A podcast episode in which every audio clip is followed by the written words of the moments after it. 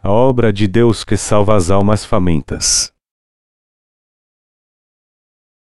Marcos 8 2.1-10 Naqueles dias, reunindo-se outra grande multidão, e não tendo eles o que comer, Jesus chamou os seus discípulos e lhes disse: Tenho compaixão da multidão, estão comigo há três dias, e não tenho o que comer. Se os despedirem em jejum para suas casas, desfalecerão no caminho, porque alguns vieram de longe. Os discípulos lhe responderam: De onde poderá alguém satisfazê-los de pão neste deserto? Perguntou-lhes Jesus: Quantos peixes tendes? Responderam eles: Sete. Ordenou ao povo que se assentasse no chão. Tomando os sete pães, e tendo dado graças, partiu-os, e deu-os aos seus discípulos, para que estes os distribuíssem, repartindo entre o povo. Tinham também alguns peixinhos. Tendo dado graças, ordenou que também estes fossem distribuídos. Comeram e se saciaram. Dos pedaços restantes, os discípulos levantaram sete cestos. Eram cerca de quatro mil homens. Então, tendo-os despedido, entrou logo no barco com os seus discípulos, e foram para a região de Dalmanuta. Agora eu quero compartilhar com vocês sobre a obra, as bênçãos de Deus no Evangelho de Marcos. Quando Jesus estava neste mundo, Muitos o seguiam porque ele curava e alimentava a multidão. Naquele tempo não havia muita comida em Israel. Eles eram realmente pobres. Então, muitos seguiam a Jesus onde quer que ele fosse. Vamos ver a palavra no capítulo 8, versículos 1 a 3. Naqueles dias, reunindo-se outra grande multidão, e não tendo eles o que comer, Jesus chamou os seus discípulos e lhes disse: tenho compaixão da multidão. Estão comigo há três dias, e não tenho que comer. Se os despedirem em jejum para suas casas, desfalecerão no caminho, porque alguns vieram de longe. Espiritualmente, quem são essas pessoas famintas? Talvez alguns dos que estão aqui tenham passado fome por algum tempo em sua vida. Essas pessoas sabem muito bem o que aquele que não tem o que comer sente na verdade. Muitos dos pobres daquela época seguiam a Jesus porque ele lhes dava comida e curava o enfermo. Milhares de pessoas seguiam Jesus. Jesus olhou para elas e viu que elas o estavam seguindo por três dias. Naquele dia, eles podiam pegar a comida que traziam consigo ou algumas frutas do campo, mas Jesus viu que eles estavam exaustos porque não tinham mais nada para comer. Jesus olhou para aquelas pessoas famintas e teve compaixão delas e disse que queria dar-lhes logo algo para comer. Então, ele disse aos discípulos: Se os despedirem em jejum para suas casas, desfalecerão no caminho, porque alguns vieram de longe. Jesus conhecia o coração das pessoas que não tinham nada para comer. Embora Jesus tenha vindo a esta terra em forma humana, ele era Deus, e ele sabia que essas pessoas famintas desfaleceriam a caminho de casa por causa da fome se ele as despedisse sem dar-lhes algo para comer. Na verdade, quando alguém está com muita fome e lhe dão algo para comer, ele se sente muito grato. Alguém que sentiu a dor de passar fome levanta a cabeça com arrogância e diz: por que eu tenho que aceitar essa comida de você? Mas alguém que verdadeiramente passou por muita fome não faria isso. Nós coreanos pedimos, pelos menos por educação, que as visitas, mesmo não convidadas, se juntem a nós para comermos. Normalmente colocamos outros utensílios além dos que estavam na mesa e os convidamos para se sentarem conosco, mas geralmente eles respeitosamente recusam por duas ou três vezes para manterem sua dignidade. Eles recusam três ou quatro vezes respeitosamente, dizendo: Não obrigado. Eu já comi antes. Estou bem. Eu só vim para saber como está sua saúde. Contudo, se respondermos: Ou, está bem. Então continuaremos aqui fazendo nossa refeição sozinhos, só porque a visita se recusou algumas vezes. Se isso acontecer, nós passaremos por pessoas sem compaixão. É claro que nesses dias onde a comida é abundante, não fará muita diferença se respondermos assim. Do contrário, seria até ofensivo oferecermos tantas vezes assim. Mas como era duas ou três décadas atrás, durante aquele tempo seria errado dizer, ok, nós comeremos sozinhos, só porque a pessoa recusou algumas vezes em comer conosco. Nesse caso em que a pessoa se recusasse a comer, o certo seria trazê-la à mesa, sentá-la e fazê-la comer. Teríamos que fazer isso à força desse jeito. É porque ela se sentiria maltratada se nós, anfitriões, não fizéssemos isso. Por que acontecia isso? É porque faltava comida a todos naqueles dias. Eu acho que já contei-lhes essa história. Mas antes de eu ir para a escola, não tinha ninguém em casa e não havia nada para comer, e eu estava com tanta fome que peguei o resto de macarrão que estava em um balde na rua. Embora estivéssemos nessa situação difícil, meus pais nos orientavam: jamais comam na casa de outras pessoas. Nunca vão à casa delas durante o horário das refeições. Naquele tempo, meu pai cria com todo fervor no confucionismo. Então, mesmo que não tivéssemos nada para comer, colocávamos a panela no fogo e fazíamos a fumaça subir pela chaminé para que as pessoas pensassem que estávamos cozinhando. E também não importava a falta de dinheiro pela qual estivéssemos passando, meu pai sempre colocava um tradicional terno branco coreano quando saía. Como podiam simples crianças viverem em tal situação, Frequentemente passávamos fome durante o dia todo porque nem podíamos ir à casa de um amigo durante as refeições. Um dia, eu vi um balde com restos de macarrão que alguém comeu e jogou fora. Nessa tenra idade muitos pensamentos passaram em minha mente. Eu pensei, eu gostaria de poder comer isso. Mas o que as pessoas pensarão se me virem comendo isso? Eu também pensei, isso será vergonhoso. E o que meus pais dirão se descobrirem? Porém, eu fui lá e comi os restos de macarrão do balde porque estava faminto. É claro que aquilo não foi o suficiente para encher meu estômago, mas foi o bastante para acalmar a dor da fome por um tempo. Isso me veio à mente quando li a passagem bíblica de hoje. De qualquer forma, a fome é uma grande dor para pessoas famintas. Como Jesus sabia muito bem disso, ele não podia simplesmente despedir as pessoas com o estômago vazio. Ele sabia que elas desfaleceriam no caminho se ele as despedisse dessa forma. Então, quando Jesus disse-lhes que lhes daria algo para comer, seus discípulos perguntaram: Como alguém pode alimentar essas pessoas nesse deserto só com pão? Na verdade, os discípulos estavam certos. Naquele tempo, Provavelmente havia, pelo menos, cerca de 10 mil pessoas seguindo Jesus, então como ele poderia alimentar todas elas?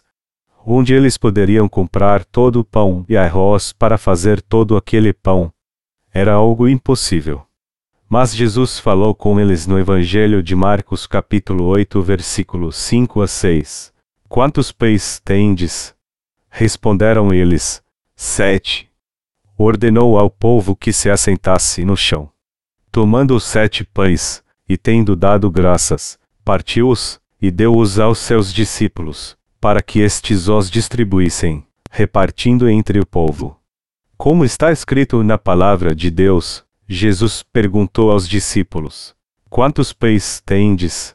Eles responderam: Sete. Esses sete pães não eram suficientes. Era muito pouco, o suficiente apenas para encher uma lancheira. No entanto, o Senhor impôs as mãos sobre o pão, o abençoou e deu graças. Então ele deu o pão aos discípulos para colocá-lo diante do povo para que pudessem comer. O que a Bíblia nos fala que houve depois disso? Ela diz que todas as quatro mil pessoas reunidas ali comeram até se fartarem. As quatro mil citadas aqui só incluem os homens e não as mulheres e crianças que estavam também ali. Se todos fossem contados, ficaria em aproximadamente dez mil pessoas. Mesmo assim, está escrito que o Senhor deu graças por esse pão e peixe e os distribuiu às pessoas e todos comeram até se fartarem. E quando ficaram satisfeitos, ainda sobraram sete cestos da comida que sobrou. Vamos agora ver o significado dos sete cestos. O livro de Gênesis nos diz que Deus descansou no sétimo dia. Assim, o número sete representa a perfeição de Deus. Então, esses sete cestos significam que Deus nos deu suas bênçãos abundantes. Ele deu o evangelho da água e do Espírito para todas as pessoas deste mundo, e essa é uma bênção mais que suficiente para alimentar a todos neste mundo. Além disso, os dois peixes mencionados aqui significam a Igreja de Deus. Portanto, se interpretarmos o texto na íntegra, significa que Deus, através da sua Igreja, deu bênçãos abundantes àqueles que neste mundo estavam famintos espiritualmente ou fisicamente e que nada faltou nessa bênção. Podemos dizer que o ensinamento espiritual da passagem bíblica de hoje é: com sua obra da graça, Deus derramou muitas bênçãos sobre todos deste mundo. Estamos trabalhando no Ministério de Literatura agora. E sobre esse ministério eu penso, Deus está trabalhando através de sua igreja por todos aqueles que estão espiritualmente famintos. Ele está manifestando sua obra e realmente dando-lhes comida suficiente para que se saciem e fiquem satisfeitos, e ainda sobra muita comida ainda. Deus trabalha tão generosamente assim. Deus trabalha assim, neste mundo através de sua igreja, e isso é uma grande bênção. Eu creio totalmente nisso. Nós temos pregado muito no livro de Gênesis, não temos, eu fiz isso antes e ainda estou pregando constantemente nessa palavra do livro de Gênesis, mesmo hoje quando prego na nossa escola missionária. É claro que nosso começo foi humilde e faltaram muitas coisas, mas como estamos agora? Deus verdadeiramente tem feito muitas coisas aos espiritualmente famintos desse mundo através de sua igreja. Deus fez mesmo muita coisa. É mesmo impressionante ver quanta obra ele fez. O Senhor realmente distribui comida mais que suficiente a essas pessoas famintas para que elas tenham tanto que até sobre. Além disso, passamos a crer que essa é a benção de Deus quando vemos esses fenômenos. Estamos traduzindo os sermões no livro de Gênesis ainda hoje, e ainda há muito que pregar no livro de Gênesis tanto que poderíamos até publicar mais três ou quatro livros somente do primeiro capítulo. Contudo, estamos preparando tudo para que possamos publicar pelo menos um livro sobre cada capítulo. Realmente há muito o que falar sobre a palavra de Deus e muito há de se tornar nossa comida espiritual. Enquanto trabalho nisso, eu sinto em meu coração, Seria maravilhoso se muitas pessoas simplesmente lessem esses livros e recebessem a remissão dos pecados. Deus fará isso através de sua igreja. As pessoas não sentirão mais fome. Deus alimentará os famintos espirituais em todo o mundo através de sua igreja nessa era. Deus está fazendo essas obras incríveis através de sua igreja. Eu creio assim. A palavra de hoje nos diz que sete cestos de comida sobraram mesmo depois de todos comerem e se fartarem. Também hoje, aqueles que querem comer a comida de Deus podem receber essa comida se a quiserem, através de nossos livros eletrônicos ou impressos. As pessoas não recebem a comida de Deus porque não querem, mas aquele que quiser, certamente receberá a remissão dos seus pecados até se fartar e também continuará até satisfazer seu coração. Eles podem comer e beber essa comida espiritual de Deus que trabalha através de sua igreja. Sinceramente, eu agradeço a Deus que fez tudo isso por nós. Nosso Senhor alimentou a muitos com apenas dois peixes e sete pães e ainda sobrou comida. Nesses dias, Deus também alimenta suficientemente todos no mundo, fazendo-nos pregar o Evangelho através de sua igreja. Aquele que quiser comer a comida de Deus pode continuar comendo-a até se fartar, porque estamos fazendo a obra missionária através da internet e da literatura cristã com dedicação. Na verdade, esse se tornou o tempo em que todos podem comer a comida de Deus se realmente quiserem. Todas as pessoas espalhadas no mundo inteiro podem receber a remissão de seus pecados e a salvação ao visitarem nosso site, baixarem nossos livros eletrônicos ou pedirem nossos livros impressos. Eles também podem continuar recebendo nossos livros, mesmo depois de receberem a salvação se continuarem amando e ansiando por Deus. O Senhor tem feito essas obras através de sua igreja. Deus dá esse alimento espiritual e a sua benção a todos para que eles não fiquem mais famintos espiritualmente. Eu sei que essa é uma benção preciosa de Deus. No mundo hoje em dia habitam 6 bilhões e meio de pessoas e Deus tem dado muita comida física e espiritual e manifestado obras incríveis a elas. Então, ninguém pode dizer que não recebeu a remissão de seus pecados porque não encontrou a verdade. Irmãos e irmãs, a situação internacional ao redor da Península Coreana nesses dias está mesmo difícil.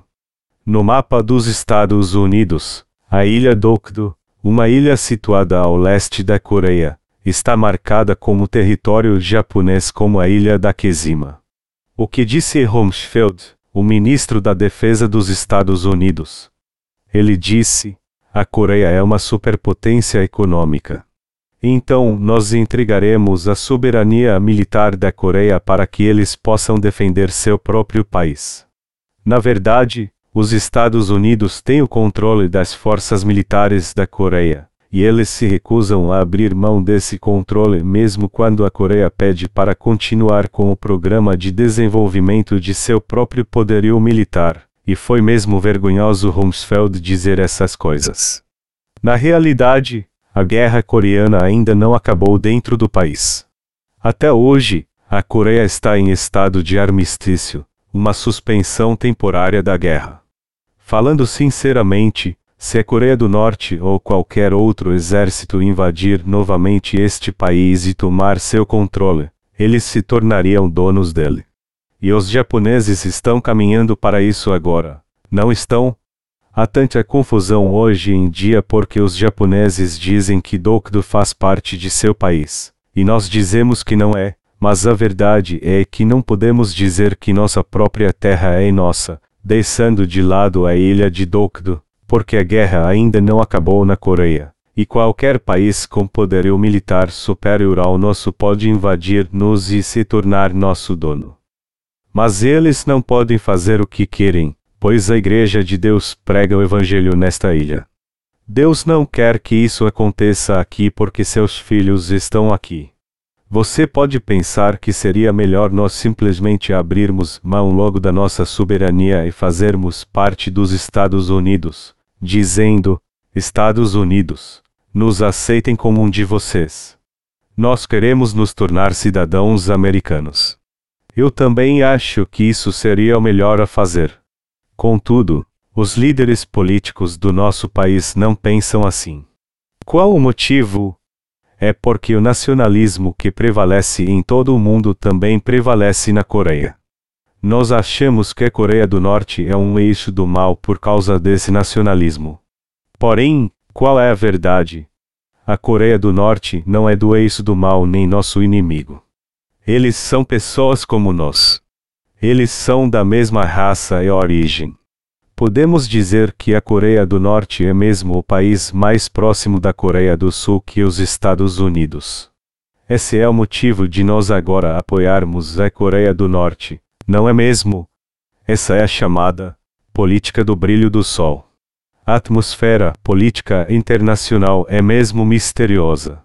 A Coreia do Sul pode ser invadida pela Coreia do Norte ou pelo Japão se nós lançarmos mão dos métodos e meios humanistas. E faremos tudo o que pudermos para não perdermos nossa soberania novamente. O povo japonês diz que devemos pensar objetivamente. Eles dizem, pensando objetivamente, a Coreia é o nosso país. Nós civilizamos seu povo e os ensinamos todas as tecnologias modernas durante o período colonial, não foi? Todavia, Deus não deixa nenhum país invadir essa terra onde está a Igreja de Deus. Esse país estaria em uma posição inferior se a Igreja de Deus não distribuísse a comida do Senhor de forma abundante. Poderio militar. Que poderio militar. Tanto a Coreia do Norte quanto a do Sul não tem nada do que se gabar. Irmãos, pensem nisso. Você sentiria um medo se algum desabrigado atacasse vocês, a Coreia é como esse desabrigado se colocando contra esses países poderosos. Nosso país não seria nada se não fosse pela Igreja de Deus. O Japão tem três frotas de navios de guerra. Isso significa que o Japão tem essas grandes frotas que podem atacar nosso país. Eles podem invadir esse país em poucos dias se utilizarem apenas essas três frotas. Nós não temos poder de fogo tão eficaz para resistir ao Japão se lutarmos contra eles hoje com as armas que temos. Algumas pessoas que não conhecem essa realidade política dizem um monte de coisas baseados na situação atual, mas provavelmente se calariam se uma tragédia dessas realmente acontecesse. De fato, o clima político internacional é tão instável que isso pode acontecer a qualquer momento. Todavia, o mistério é que ainda temos mantido o controle do nosso país e ainda sustentado seu desenvolvimento econômico como um dos maiores poderes econômicos do mundo. O Fundo Monetário Internacional, que tomou o controle da economia coreana, foi induzido pelos Estados Unidos a decretar falência de um número significativo de companhias no nosso país. Isso significa que eles tentaram reduzir a Coreia a nada. Resumindo, eles tentaram comprar algumas das principais companhias da Coreia para que não pudéssemos sustentar nossa própria economia. Por exemplo, hoje nós temos que importar todas as sementes de morango de fora porque vendemos todas as nossas fazendas berçário quando nossa economia estava sob o controle do Fundo Monetário Internacional. Portanto, os fazendeiros têm que pagar imposto aos países estrangeiros quando vendem uma caixa de morangos para fora. Nossos fazendeiros dão mesmo dinheiro a eles quando vendem os morangos, embora eles sejam cultivados e cresçam em nossas fazendas.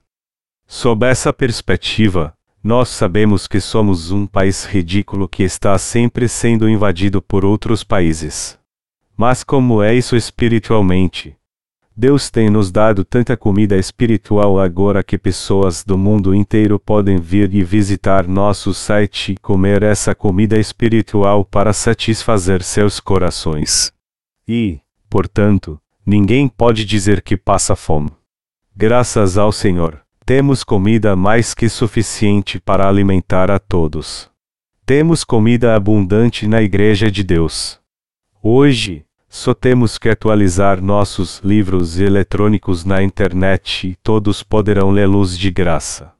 Isso significa que lançamos as bases para qualquer um receber a remissão de pecados se eles tão somente quiserem recebê-la. Embora não possamos enviar muitos livros por causa da nossa fraca situação financeira, eu sinceramente dou graças a Deus. Verdadeiramente Deus tem nos abençoado e sustentado nossa igreja e também abençoado nosso país. Deus tem feito coisas incríveis no mundo todo através de você e de mim, isto é, através da Igreja de Deus. Eu dou graças a Deus.